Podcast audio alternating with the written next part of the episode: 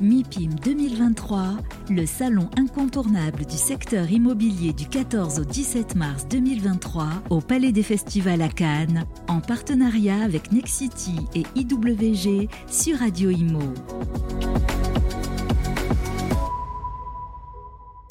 Bonjour à tous, bienvenue pour ceux qui nous rejoignent. Radio Imo, toujours en direct du MIPIM à Cannes pour ce premier jour de salon, le plus grand salon immobilier international.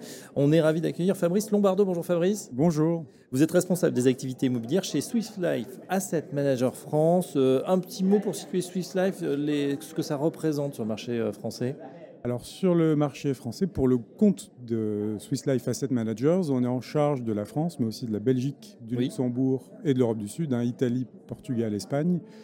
Ça représente un peu plus d'une vingtaine de milliards d'euros d'encours sous gestion et un peu plus de 600 actifs, 600 immeubles. D'accord, 600 immeubles, ce serait plus du bureau, du Alors commerce, on est bien sûr en grande dominante bureau. Oui. C'est à peu près plus de 50%, on a 53%. Ce qui vient ensuite, c'est le logement. On est à près de 13% de nos encours sur du logement. Et dans le logement, c'est principalement du multifamily classique, hein, donc euh, Mhm. des immeubles avec des, avec des appartements. Et euh, les classes d'actifs suivantes, il y a, on a une grosse dizaine de pourcents le- en logistique et une petite dizaine de pourcents en hôtellerie. Euh, Pour lequel, et là pour le coup, on est centre de compétences du groupe et on gère tous les hôtels en Europe et pas que dans notre zone d'investissement. Donc classe d'actifs, euh, enfin en tout cas plus moins représentée chez vous, mais très dynamique, Oui. on le sait, et, et qui voilà, qui attire l'œil des investisseurs en ce moment. Alors tiens justement, on va s'intéresser quand même à la catégorie Rennes, celle des bureaux. C'est vrai qu'on a senti euh, une année à deux vitesses en 2022, avec un, un premier bon ce premier semestre. Il n'y avait pas encore les effets de la crise, de la guerre, de l'inflation, de la baisse des- de la hausse pardon des taux d'intérêt. Et puis ça s'est grippé en termes de deuxième semestre avec un T4 compliqué. Qu'est-ce qu'il en est? Est-ce que, vous- est-ce que ça s'est passé comme ça pour vous cette année? Et surtout, quelles sont les perspectives pour la, la nouvelle année?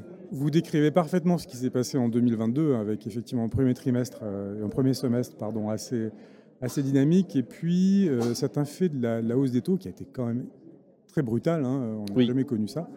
Et donc on est encore aujourd'hui toujours dans cette phase de découverte des prix entre des acheteurs et des vendeurs. Effectivement, les acheteurs font face à des coûts de financement plus élevés, mais les vendeurs, on, on a plutôt un marché sous-jacent qui est assez sain avec euh, des bons taux d'occupation euh, et des locataires qui arrivent à faire face à l'inflation, à passer ça dans leur, enfin, à Oui. pas avoir leur marge impactée, et donc à être capable d'encaisser les indexations que l'on fait passer.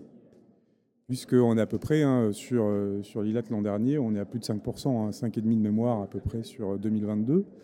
Et donc, euh, ça, ils sont capables aujourd'hui de pouvoir absorber ces, ces hausses-là.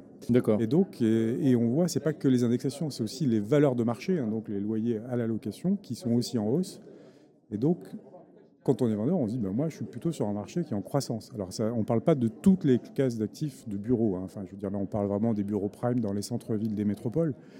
Et, euh, et donc, voilà, on est un quartier centre d'affaires, Voilà. tout ça, il n'y a pas de souci. C'est a- à la périphérie en fait que, que ça pose plus de Et problèmes. aujourd'hui, les vrais sujets, et ça, c'est un peu l'accélération de, de la crise euh, du Covid, qui, qui explique ce- ces changements de paradigme sur, euh, sur la façon de consommer du bureau. Et donc, voilà, donc aujourd'hui, on est dans une phase, il n'y a pas vraiment de transaction, où le marché se cherche un peu entre, euh, voilà, euh, enfin, quel est l'effet positif de croissance des loyers et quel est l'effet négatif de hausse des taux. Et là, aujourd'hui, cet équilibre, il est encore, euh, parce qu'on n'est pas calé non plus hein, sur, euh, sur la hausse des taux. On voit euh, ce qui s'est passé depuis le début de l'année. On a une forte, un fort rebond parce qu'on a eu un rebond de l'inflation. Euh, bon, là, ça rebaisse un peu, mais donc euh, c'est toujours, tant qu'on aura un peu cette volatilité du côté sur le niveau des taux, ce, ce process va prendre un peu plus de temps. Et néanmoins, la volatilité, on, a l'impression qu'on se dirige quand même vers une zone d'atterrissage du côté de la Banque centrale américaine, la Fed, la BCE euh, en Europe. On se dit, bon, euh, on n'ira pas non plus à 6, 7, 10%. On voit une zone d'atterrissage, euh, 5, 5,5 du côté des États-Unis, peut-être un petit peu plus à 50 points de base près. Et pareil en Europe. Est-ce que, est que du coup ça rassure? Est-ce qu'on commence à avoir une, une feuille de route qui commence à stabiliser, euh, Fabrice Lombardo? On commençait à le voir, mais les derniers chiffres d'inflation en particulier Ah, en Ils sont France hein. sont repartis un peu à la hausse et c'est ça qui a un peu euh, remis un peu de volatilité, un peu d'inquiétude dans le, marché. D'accord. Euh, sur les classes d'actifs, on a entendu lors de, votre conférence que vous, avez donnée entre, entre midi et deux euh, que le, marché du résidentiel, en fait, c'était un stabilisateur, qu'il fallait pas l'exclure, hein, même si c'est une, part, une portion plutôt congrue par rapport aux autres classes d'actifs, que c'était un stabilisateur. Est-ce que vous revenez sur cette classe d'actifs?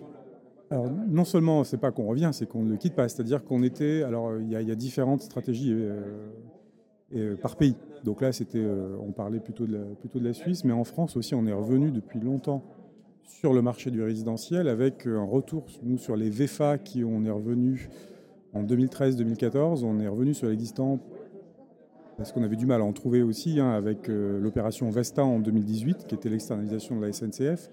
Et depuis, on continue à être actif sur le résidentiel classique. Et là, c'est vraiment principalement l'acquisition d'immeubles de logements neufs en VFA. En zone tendue. Pourquoi? Parce que ce sont à la fois nos engagements ESG où on souhaite pouvoir participer à la création de logements neufs, donc pouvoir euh, voilà, produire ces logements puisqu'on sait qu'on est en manque en France. Euh, et, on voit les tendances sur les permis de construire ne, ne vont pas changer cette tendance euh, à court terme. et aussi pour des engagements, j'allais dire, de performance énergétique et d'acheter des immeubles neufs et performants.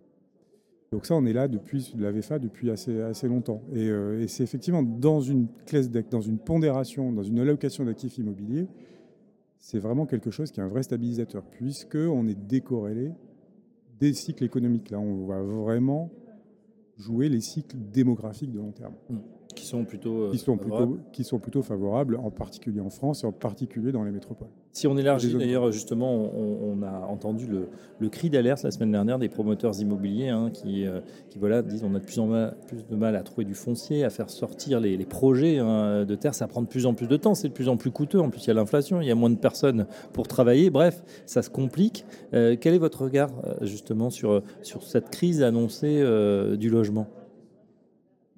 Il n'est pas très positif. C'est-à-dire qu'effectivement, il y a eu les municipales en 2020, beaucoup de municipalités ont changé de majorité. Et donc tous les projets ont été revus, voire donc euh, retardés, abandonnés. Donc il y a eu un premier effet sur les permis de construire. Un deuxième effet qui est depuis la crise en Ukraine. C'est-à-dire qu'au début, il y a eu un premier effet qui a été l'incapacité à trouver les matériaux de construction. Oui. Donc là, ça a, décalé beaucoup de choses. Et deuxièmement, aujourd'hui, on a un peu ce double effet qui est que les coûts de construction ont monté fortement. De notre côté, on parle, ben voilà, les prix euh, ne peuvent pas grimper au ciel, surtout dans un environnement de hausse des taux. Et donc aujourd'hui, la variable d'ajustement, c'est le foncier, donc c'est souvent aussi les municipalités qui ne sont pas enclines aujourd'hui à baisser. Donc en gros, beaucoup de projets sont abandonnés. Et donc, on est en train aujourd'hui réellement de se préparer à une pénurie de logements neufs dans les deux à trois prochaines années.